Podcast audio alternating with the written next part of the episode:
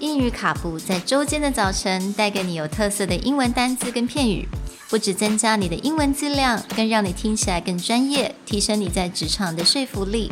英语卡布早晨一杯知识加倍，English cappuccino, your morning cup of knowledge.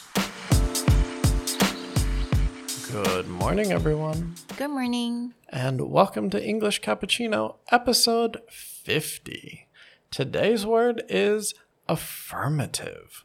Affirmative is an adjective meaning supportive, hopeful, or encouraging. It is spelled A F F I R M A T I V E. 那今天的单字是 affirmative，它是一个形容词，那它在中文的意思就是正面的。 Affirmative is used in a way to mean that something is agreeable, but it gives hope or encouragement. It's a very supportive message. 那如果这个字我们把它拆开来，to affirm，它意思就是去同意别人。那 affirmative 也就是一些比较正面的，带给人家希望的，鼓励人家的。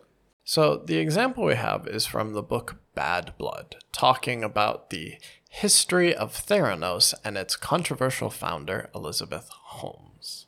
所以今天这个单字它是来自这一本书，那这本书叫《Bad Blood》，它在讲嗯、Theranos，right？那它的 founder Elizabeth Holmes，它的一些它的 起跟它的 downfall。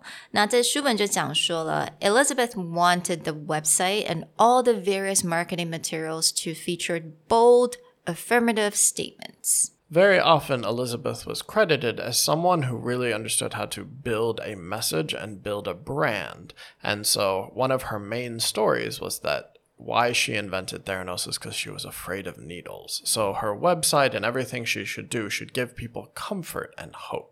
So in this case, using the idea of marketing materials to feature bold, affirmative statements, which means very strong but very supportive statements for people who have the same fears as she does. 嗯，因为 Elizabeth Holmes found 这个公司的时候，她是说她因为她自己非常害怕针，所以她为什么要研发了这个科技，也就是用一滴血可以做非常多不同的 testing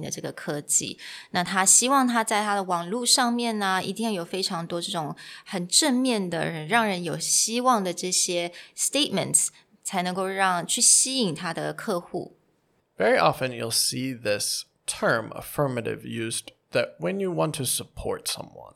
So, for example, if you have a spouse, they'll just say, Your words should be really loving, caring, and affirmative to your spouse, which means you should always show support or encouragement. So not negative, affirmative. affirmative, not negative. It's like with your children, you should always use affirmative words. Well, we hope that this episode affirms your willingness to study English, and we'll talk to you next time. Bye. Bye.